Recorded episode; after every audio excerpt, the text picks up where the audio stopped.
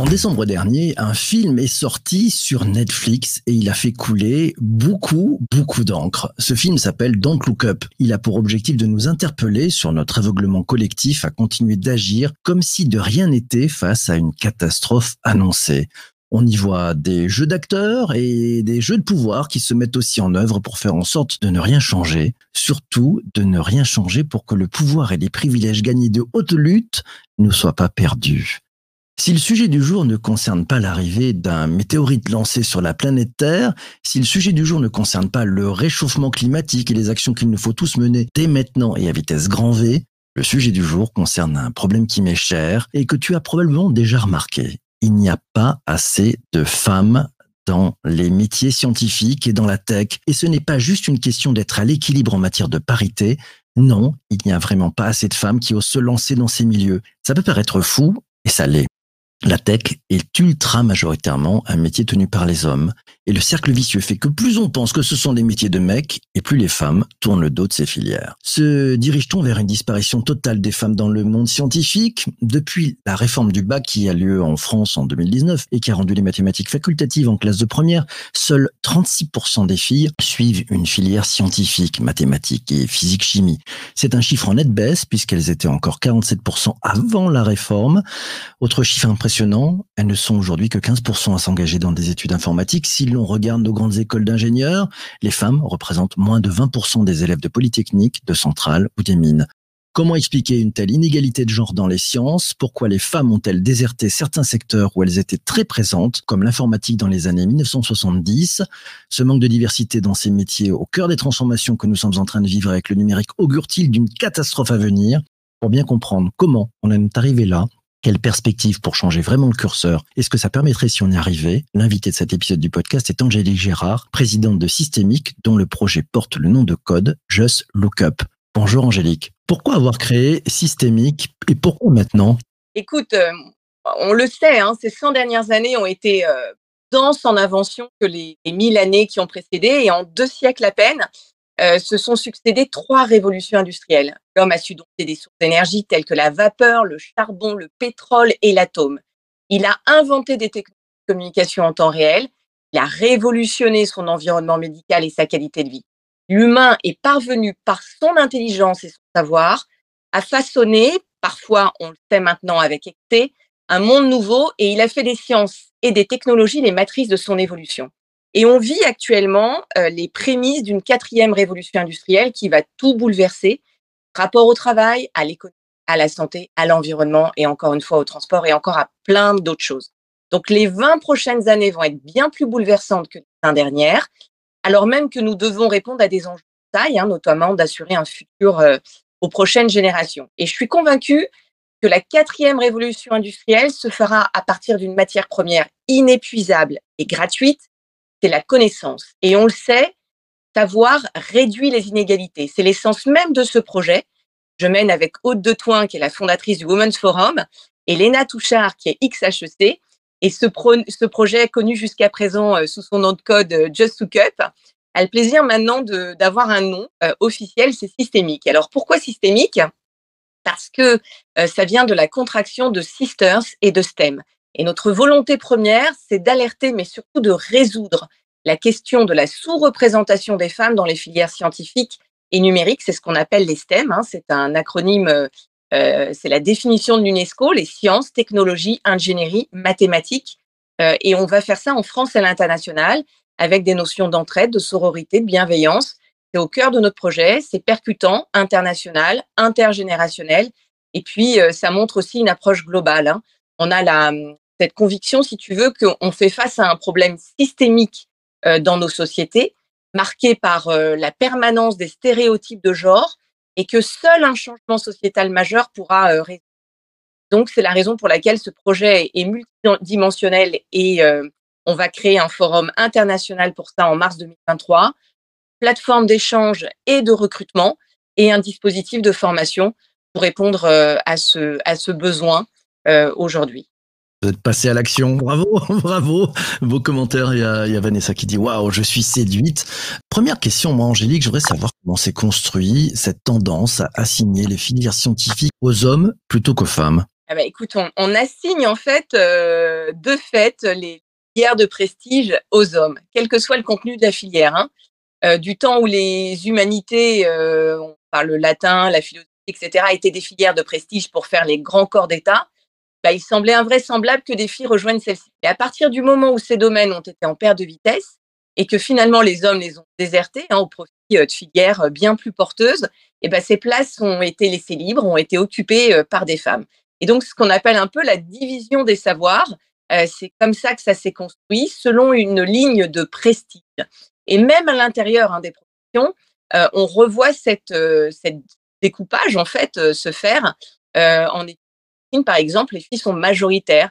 Mais euh, quand il s'agit euh, d'aller faire de la chirurgie cardiovasculaire ou de la neurochirurgie, ce sont des filières extrêmement prestigieuses. Et ben, tu en trouves très peu, c'est marginal. Et, par contre, euh, bah voilà, en médecine scolaire, elles sont très présentes. Donc c'est vraiment ça en fait qui, définit, c'est euh, euh, les filières de prestige. Pourquoi les, femmes ou les filles ont-elles intériorisé que les, les filles seraient moins compétentes que les garçons, ce qui est totalement faux, qu'elles seraient moins compétentes que les garçons dans les matières scientifiques? C'est construit comment et, on peut faire quoi pour changer tout ça? Eh bien, écoute, euh, il y a surtout beaucoup de, préjugés euh, et il y a des mécanismes d'autocensure, de stéréotypes genrés qui jouent euh, tout d'abord à plein et la scolarité face au numérique et aux sciences. Et on le sait, hein, la dernière étude internationale euh, sur la maîtrise des outils informatiques et, et, la culture de l'information a évalué que les performances des filles de 12 ans dans ces domaines sont supérieures à celles des garçons et que leur confiance en soi, en elles, est moins grande. Et donc, les conséquences sur les ambitions professionnelles des jeunes filles sont directement mesurables. Et au sein de l'OCDE, moins de 2% des filles de 15 ans envisagent de devenir ingénieure ou informaticienne. Et ça, c'est un véritable drame pour notre pays, pour la créativité, pour la compétitivité de, de, notre pays. Et, et, et, cette idée, en fait, elle est très profondément ancrée dans la société. Euh, et on le voit également quand on rencontre femmes en école d'ingénieur avec qui on parle, elles sont marginales. Hein. Il y a une femme sur quatre qui sort ingénieur aujourd'hui en France. On sort 34 000 euh, ingénieurs, bien moins que, que pays. Hein. La Chine sort 1 500 000 ingénieurs. Et il nous en manque 20 000 à date euh, pour faire fonctionner notre économie. Donc, euh, il y a un problème de toute façon global euh, sur, sur ces métiers. Des métiers qui sont assez peu valorisés. Hein. on va valoriser start-upper, l'architecte, euh, mais l'ingénieur, c'est pas un métier qui est valorisé. Et chez les filles, il y a cette logique d'autocensure qui se met en place euh, insidieusement euh, parce que le problème n'est pas vu qu'à une échelle individuelle. Et donc, euh, ça ne grandit pas tout seul dans le cerveau des filles. Hein, c'est une réaction à une sociale continuelle faite depuis l'enfance via des jouets, des séries télé, des clips vidéo et, ce durant toute la socialisation primaire. Il y a un vrai rôle également euh, d'éducation euh, pas seulement des parents, mais aussi du corps professoral euh, sur ce sujet. Qu'est-ce qu'on peut faire concrètement pour, pour changer ça, pour casser cette, euh, cette tendance euh, qui va pas s'améliorant euh, Vous mettez une belle initiative euh, en place. en quoi pour vous aider? On porte effectivement un, un projet, un projet sociétal, mais plus on travaille sur ce projet avec Côte de Toin et Léna Touchard, et, et, plus et plus on se rend compte en fait que ce n'est pas qu'un projet sociétal, en fait c'est un projet civilisationnel. Et donc euh, on a, euh, bah, on fait un appel en fait à différents groupes euh, qui veulent rejoindre notre action. Et, au mois de mars notamment, tu avais les grands patrons français veulent sauver les maths, c'était la couverture du challenge du 31 mars. eh bien on interpelle aujourd'hui ces grands patrons à rejoindre euh, cette, euh, cette ambition, cette, cet objectif que l'on a pour créer un écosystème inédit d'inspiration, de formation et de recrutement.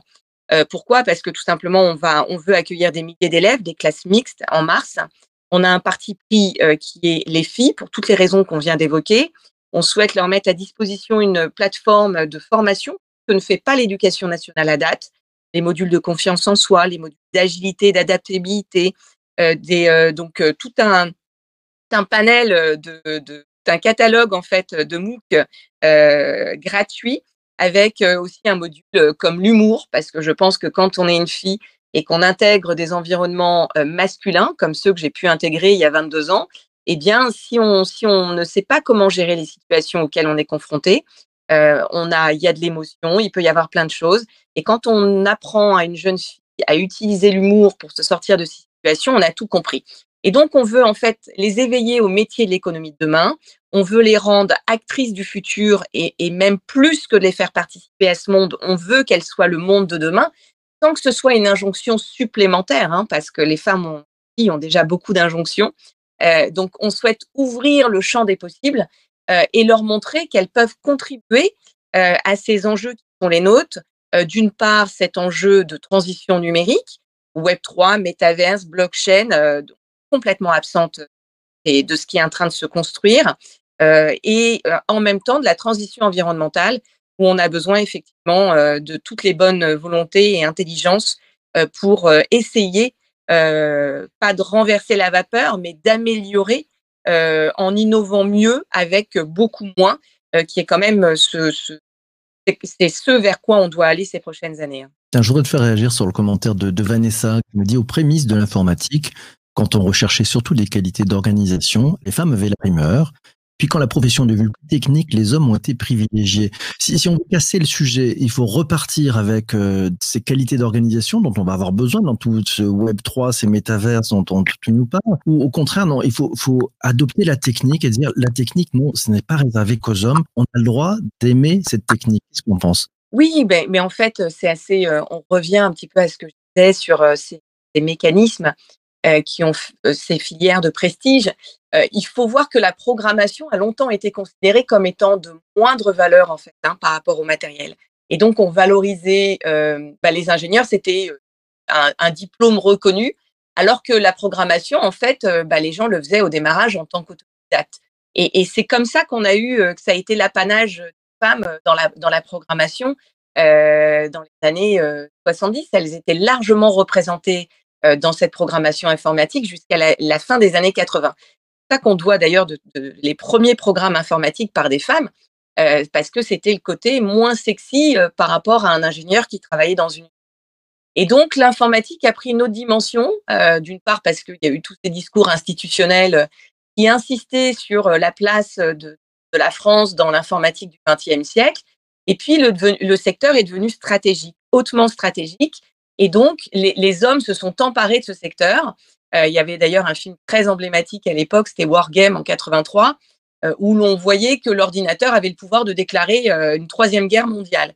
Mais l'informatique avait le pouvoir sur l'ordinateur et donc sur ce pouvoir de guerre.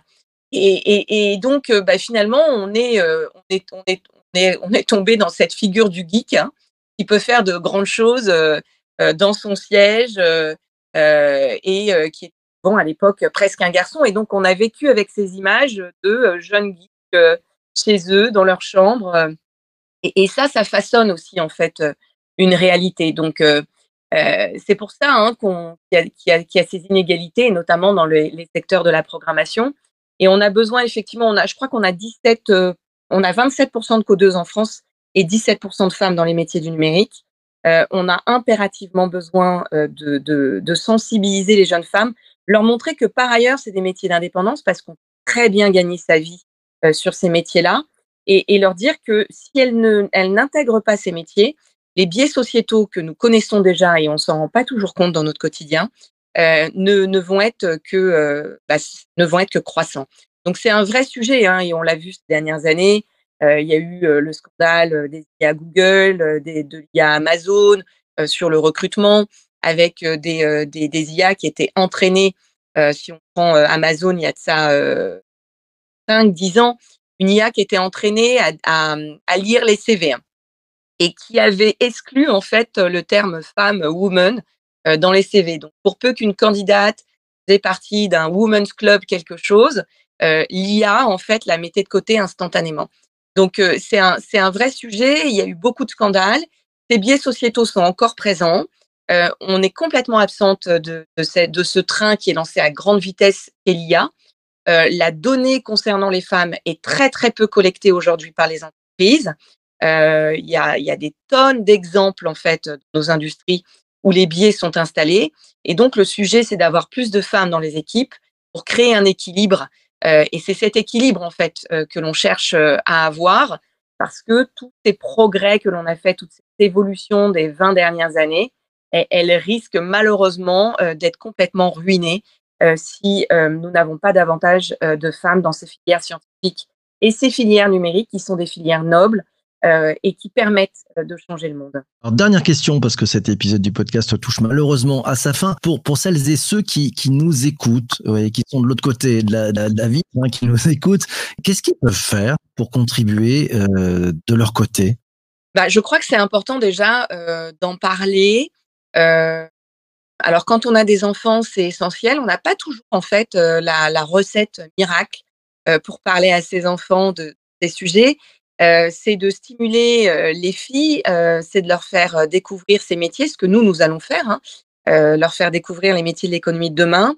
Si vous êtes dans des entreprises, c'est de parler de notre initiative systémique, c'est important. Euh, c'est peut-être de venir au forum que l'on organisera, qui sera gratuit pour euh, les parents et, les enfants, les ados, euh, les, étudiants.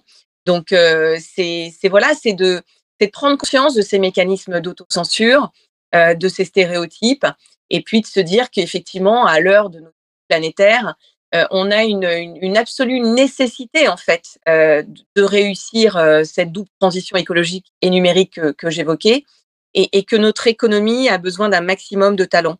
Donc euh, il y a une sensibilisation générale. Vous pouvez aussi nous relayer. Euh, ça ce serait euh, vraiment très sympa et, participer en fait à ces différents sujets parce que c'est vraiment d'une importance encore une fois civilisationnelle. C'est un sujet qui est mondial et, on a besoin que notre économie puisse également avoir un maximum euh, de talents pour, euh, pour, euh, bah, pour avoir cet équilibre recherché. hein. On a besoin des talents. Merci beaucoup, Angélique, d'être passée ce matin. Très, très beau projet. On te souhaite de, de très bonnes ondes pour les vents porteurs, hein, bien sûr. Merci à toi d'être passée ce matin. Merci beaucoup euh, et j'espère voilà que vous pourrez participer puisque notre raison d'être c'est une nouvelle génération de talents féminins dans les filières scientifiques et numériques. Euh, et, euh, et vous le savez, la guerre des talents, bah, on en parle quasiment toujours. Et c'est aussi une façon de faire émerger de nouveaux talents. Bah, génial. Merci à toi. Merci aussi à toi d'avoir écouté cet épisode jusqu'ici. On se retrouve demain matin à 7h30. On sera en direct de Rennes parce qu'il y a un énorme événement qui a lieu demain, demain toute la journée. Ça s'appelle Inbound Marketing France avec euh, plus de 700 participants. J'aurai le grand plaisir d'animer cette grande journée et demain matin 7h30 au petit déjeuner, je t'accueille avec Michel Bréguion, le fondateur et l'organisateur de cet événement. C'est la cinquième année consécutive. On parlera de tout ça. On se retrouve demain matin. D'ici là, portez-vous bien et surtout ne lâchez rien. Ciao, ciao, ciao.